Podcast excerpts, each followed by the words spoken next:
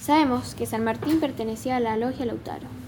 ¿Qué características tenía este supuesto grupo masón? Se dice que Bolívar y San Martín pertenecían a la misma logia. En relación a esto, ¿me podrías explicar el importante abrazo entre ambos?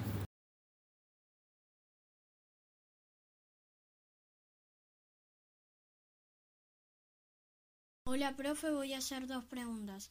San Martín falleció en 1850 en Francia y nació en Chapeyú, Corrientes. Gran parte de su vida la pasó en Europa. ¿Por qué uno de sus últimos deseos antes de morir fue que sus restos descansaran en Buenos Aires? En 1822, San Martín decide retirarse y deja el mando a Bolívar. ¿Por qué elige a este para seguir con la lucha?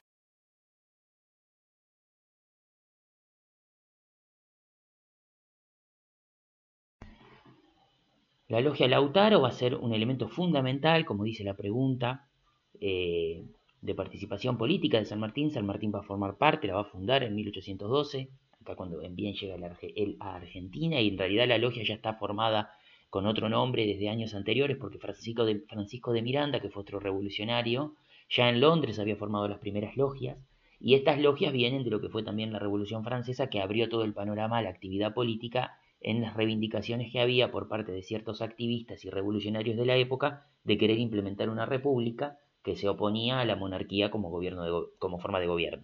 San Martín forma parte de esas logias, también forma parte Bernardo Higgins, que es un, es un revolucionario chileno, forma parte Francisco de Miranda, va a formar parte también Belgrano, y esta logia se va a llamar Logia Lautaro, en cierta manera haciendo homenaje a un cacique, a un luchador, a un eh, poblador originario mapuche, que en, los años del siglo XVIII encabezó acá en el sur, en lo que era la, Araucanía, que era el territorio que los mapuches reclamaban, encabezó ciertas luchas y ciertas eh, acciones defensivas para tratar de prevenir la conquista de esos territorios por los españoles.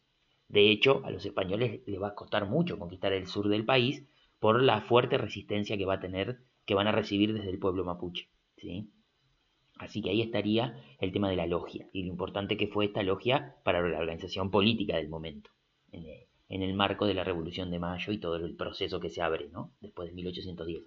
Y respecto al abrazo, famoso abrazo entre San Martín y Bolívar, la pregunta es muy particular porque los historiadores han, tenido muchas investigaciones y todavía no se, no se sabe bien qué sucedió en ese momento, pero sucede en 1822, después que San Martín eh, es nombrado protector del Perú y en cierta manera renuncia a ese cargo, porque él va a dejar todo y se va a ir después para Europa, y ahí en 1822, en Guayaquil, tiene la famosa entrevista donde se encuentra con Simón Bolívar, el otro revolucionario, una personalidad muy importante para las revoluciones también americanas, y bueno, van a discutir en esa entrevista, que es una entrevista secreta, que no se sabe bien de qué se habló, pero se supone que empezaron a hablar de cómo iba a ser el futuro de la América independiente y cómo seguir adelante el proceso revolucionario.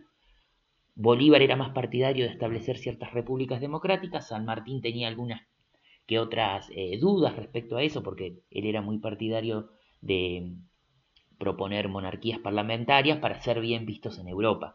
Esto también hay que aclararlo. San Martín ve que en Europa las monarquías están volviendo a retomar el poder.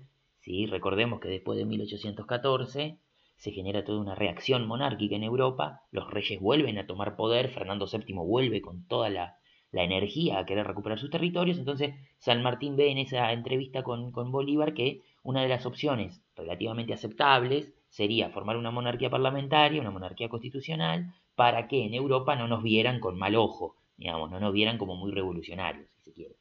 Esa es una de las ideas que se discute, pero bueno, está en duda y es un, eh, es un suceso fundamental de la historia, ¿sí? y eh, a partir de ahí San Martín después va a decidir abandonar sus cargos, su función política y va a volver para, se va a ir a Europa. Pero esa sería la explicación final.